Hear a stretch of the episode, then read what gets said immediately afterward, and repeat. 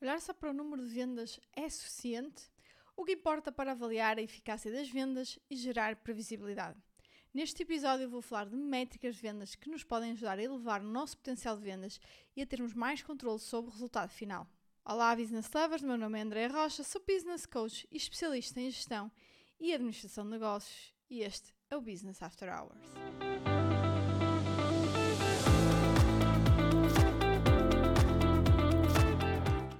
Olá, olá, business lovers, como estão? Tudo bem? Já estamos aqui no início de abril. Hoje volto aqui a trazer um termo de vendas, que são sempre daqueles temas pedidos e que são mais ouvidos. E não só falar de vendas assim no geral, mas efetivamente falar aqui de uh, métricas, KPIs, a analisar uh, nas vendas, tal como no episódio 37, recente, que eu falei de métricas marketing, hoje trago um episódio sobre algumas métricas de vendas, não é? Claro que não se esgota naquilo que eu digo, naqueles que eu falo aqui. Estes são alguns que eu acho que são importantes, mas depois deve ser uh, adaptado a, a, cada organização, uh, também aos dados que conseguem obter, não é? Sendo que esse não deveria ser uma, uma é uma premissa errada para começar, porque à partida, uh, com o sistema certo, nós conseguimos encontrar os dados que quisermos, não é? Uma forma de ter um registro deles. Uh, ou em grande parte das coisas. Pronto.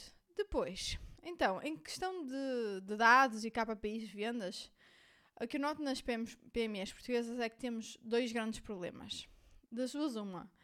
Ou não temos dados nenhums, ou, ou temos demasiados dados e nem sabemos muito bem onde nos focar e o que fazer com eles.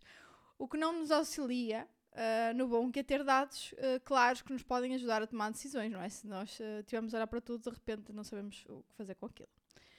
Depois, escolhi também, uh, à semelhança do outro episódio das métricas de marketing, escolhi 5 métricas para a área de vendas. Então começamos já pela área, pelo, pela área não, pela, pela métrica número 1, um, que é o crescimento das vendas. Basicamente, crescimento, não é? Esperemos nós que seja em crescimento, não é?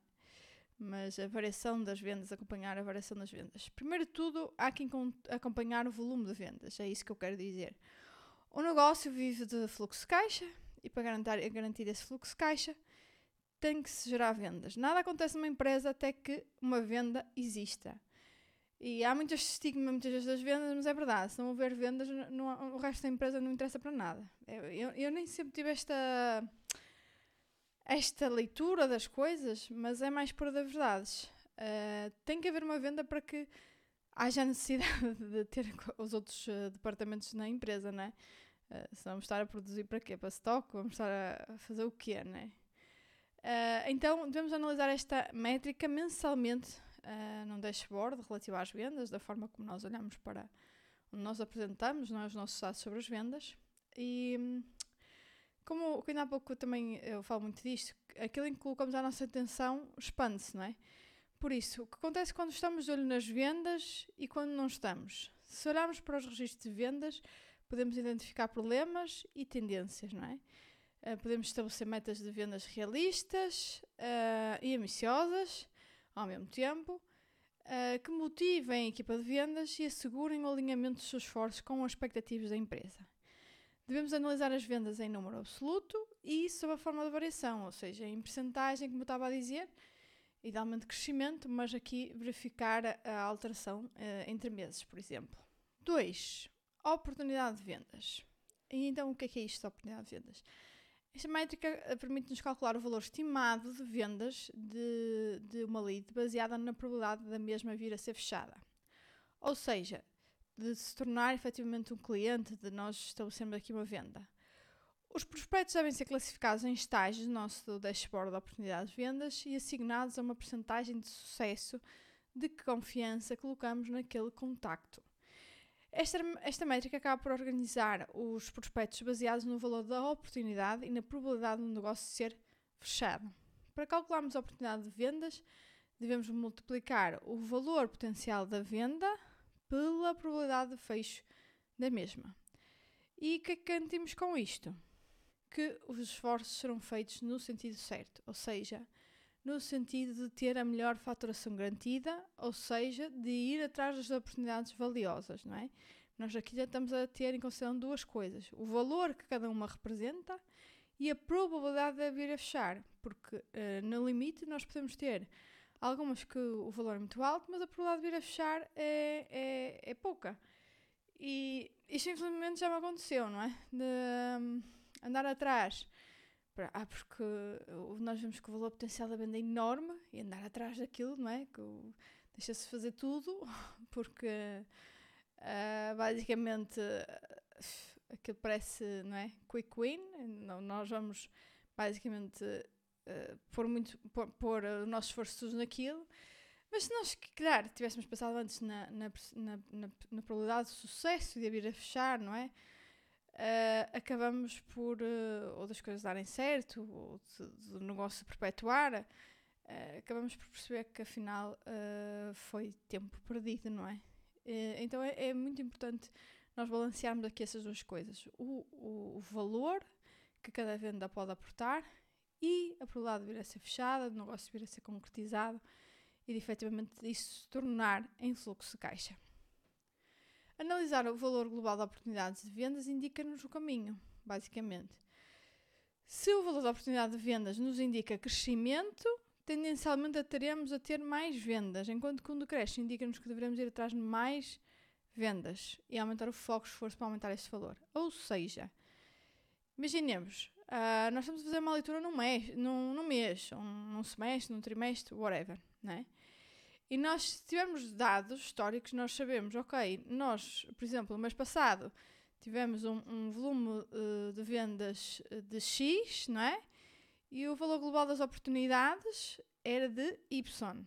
Ok, se eu estou muito abaixo de Y, quer dizer que eu, eu à partida uh, não vou chegar àquele valor de vendas, não é? Se as minhas oportunidades de vendas já por si são menores, então isso quer dizer que se calhar vamos ter que mudar uma estratégia, colocar mais força aí, perceber onde é que está o seu problema para poder atuar e resolver e chegar ao valor de vendas esperadas. Então isso já nos dá um prognóstico daquilo que poderá vir a ser o nosso uh, fecho de vendas. Acreditem que isto foi das coisas mais importantes que eu comecei a olhar em termos de vendas. Não só olhar para o, porque olhar para o resultado, ok, mas já passou, não é? Olhar para o resultado é uma coisa que já passou. Uh, e agora, okay, vamos atuar sobre isto, tudo bem. Mas se nós podemos atuar antecipadamente, tanto quanto melhor, não é? Nós já sabemos que, ok, estamos abaixo da média, o que é que nós temos de fazer agora uh, para chegarmos a, a isso, não é?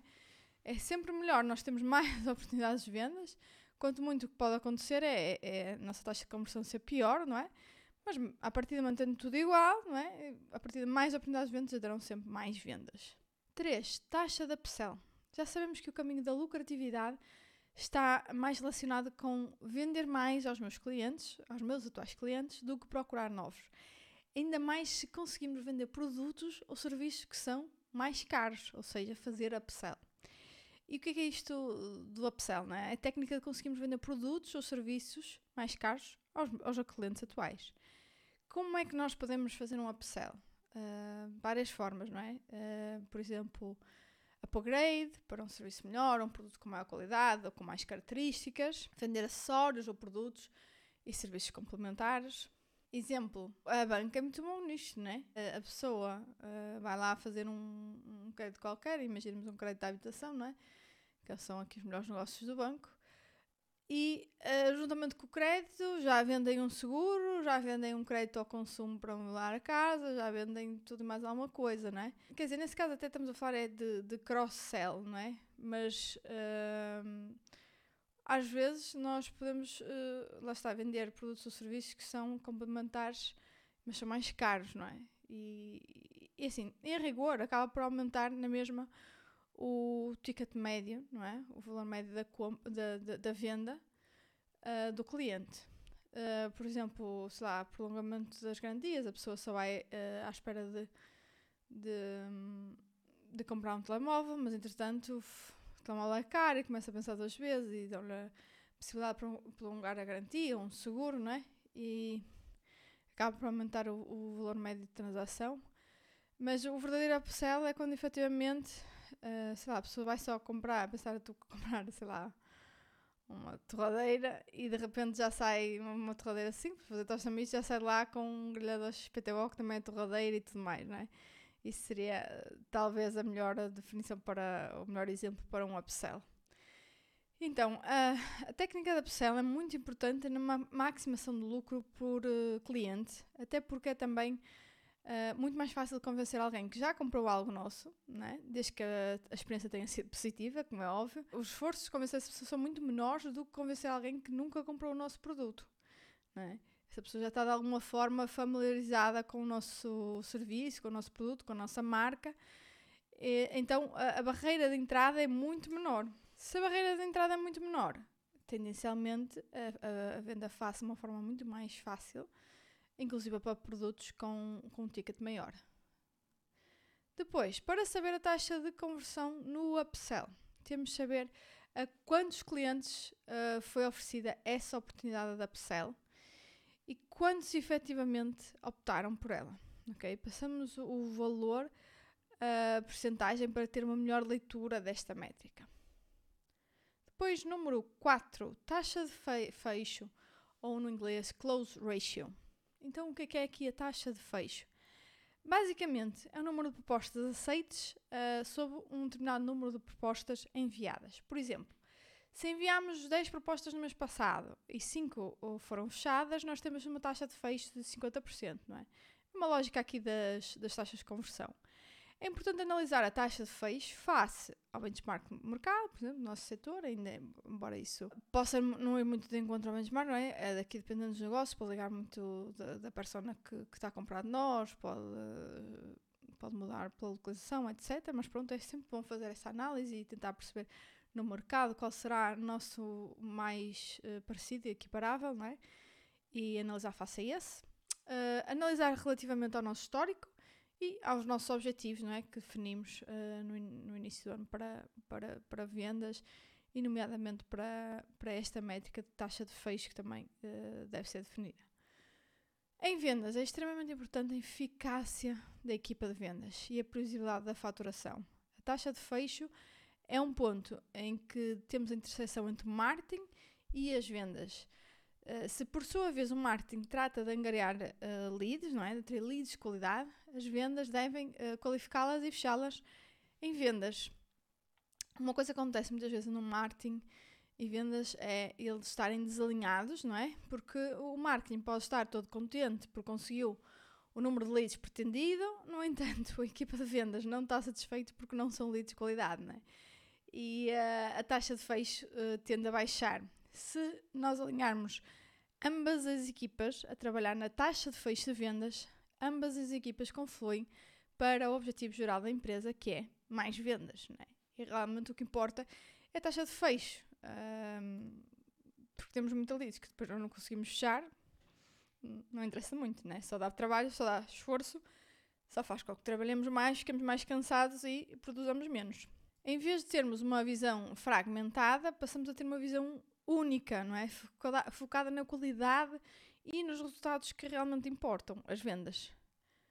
Então, como é que devemos calcular a taxa de fecho? É fácil, não é? Tal como todas as outras contas que tivemos aqui, isto é, são contas eh, simples de aritmética que aprendemos na escola um, primária, que é basicamente dividir o número de vendas fechadas por número total de leads uh, para termos o valor em percentagem. Podemos uh, calcular os, close os closing ratios ou, ou, taxas de fecho por vendedor, por equipa de vendas, por ano, por mês. Basicamente, o que for mais interessante para nós analisar no ponto de vista uh, da nossa organização. Analisar esta métrica de perto ajuda-nos a perceber problemas que podem não estar logo à vista.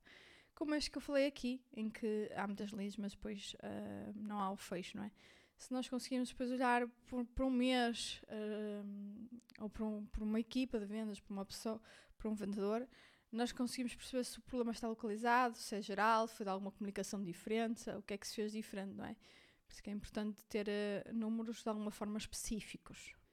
E o problema, lá está, pode ser uh, qualquer coisa, má qualificação de leads, menos quantidade de leads geradas, não é? Também se eu tenho menos leads, se a minha taxa de fecho for a mesma, eu acabo por, por ter menos vendas geradas. Uh, propostas enviadas a, a, prospectos que não são interessantes, uh, baixa de eficiência da equipa de vendas ou marketing, entre outros. 5. Tempo médio de resposta. Então, aqui a última métrica que eu vou falar. O tempo médio de resposta mede o tempo entre o cliente fazer um contacto e o tempo de resposta ao mesmo. E a maior parte das pessoas perguntarão, mas porquê é que isto é importante medir, não é? Não, parece que não é algo assim uh, direto, de resultado direto, mas uh, a maior fonte de desagrado dos clientes está relacionado com períodos longos de espera por uma resposta. Se um cliente deixa um contacto é porque precisa de alguma coisa, não é? Por isso, é importante que nós respondamos prontamente. De acordo com uma pesquisa nos Estados Unidos, 77% dos clientes dizem que quando quando as empresas valorizam o tempo deles, é a coisa mais importante que eles uh, têm em consideração no serviço de apoio ao cliente. e, gente, nos Estados Unidos é daqueles, que eu, daqueles países que a gente, sei lá, diz: Eu quero fazer um móvel peço três ou quatro orçamentos, as pessoas quase que vêm a bater à porta para, para, para tirar orçamentos e já estão a tentar ver muita coisa. Nós em Portugal mandamos um pedido de orçamento, nós é que temos que andar atrás. Ah, porque são pessoas muito ocupadas, ah, porque não têm, ah, porque não vi. Ah, esse e-mail existe? Ah, esse geral, arroba, qualquer coisa existe? Eu nunca, eu nunca ouvi falar. Ah, eu, é, é do género, parece que vamos encontrar a password que nunca ninguém abriu aquilo uh, para ver esse pedido de orçamento. E isto acontece muitas vezes. Uh, muitas vezes que nós pedimos uh, orçamentos de, de, merchandising, de produtos, por exemplo, até para, para o meu planner, para gráfica, vocês não têm noção. A, a dezena de, de, de, fornecedores que a gente mandou. Uh, e depois é do género, como assim? E-mail? Orçamento? Ah, eu, eu, eu depois eu vejo. Eu tal, talvez eu vá ver. talvez não sei quando. E depois. Uh, mas então qual é o outro meio de suporte? Ah, o telefone, mas uh, é só com aquela pessoa e depois aquela pessoa não está. Gente, como é que nós vamos ser competitivos assim? Digam-me. Então, isto é realmente do tempo de resposta. Quem vai mais cedo uh, ganha, não é? Às vezes até podem ser tão bom, tão bom mas o cliente fica satisfeito porque tem uma solução, obtém uma resposta das piores coisas que podemos fazer é deixar os, os clientes sem resposta, não é? Os, os, mais altos índices de satisfação dos clientes estão efetivamente relacionados com o tempo de resposta que eles uh, obtêm. Por isso, a meu ver, este é um ponto muito pertinente de analisar e ter em consideração no nosso processo de vendas e pós-vendas. Uh, nós na, na não temos, uh, melhor, temos uma regra que no máximo espera 24 horas úteis para que se tenha uma resposta. Okay? E isto é importante definir. É nisto, primordialmente, que nós temos de trabalhar. Porque, quando tal, e, e lá está, e nós já vemos que somos um país fraquinho nisto, mas quando tal, já vem outro, mais rápido, e ele já lá foi e pronto, já está fechado. Já não precisa de nós. Basicamente é assim. Bom, espero que tenham gostado deste episódio. Foram aqui cinco pontos que eu acho importante que todos analisem nos, nos vossos processos de vendas. Chegamos ao final de mais um episódio do Business After Hours. Quero desejar também uma excelente Páscoa para todos vocês, cheia de chocolatinhos, de ovos da Páscoa, coelhinhos e tudo mais a que têm direito. Espero que vos tenha sido mesmo útil. Obrigada por estarem a ouvir e espero ter-vos aqui no próximo episódio. E já sabem, classifiquem este episódio na plataforma que estão a ouvi-lo. Têm as estrelinhas. Fico à espera de vocês no próximo episódio. Até lá! Stay tuned.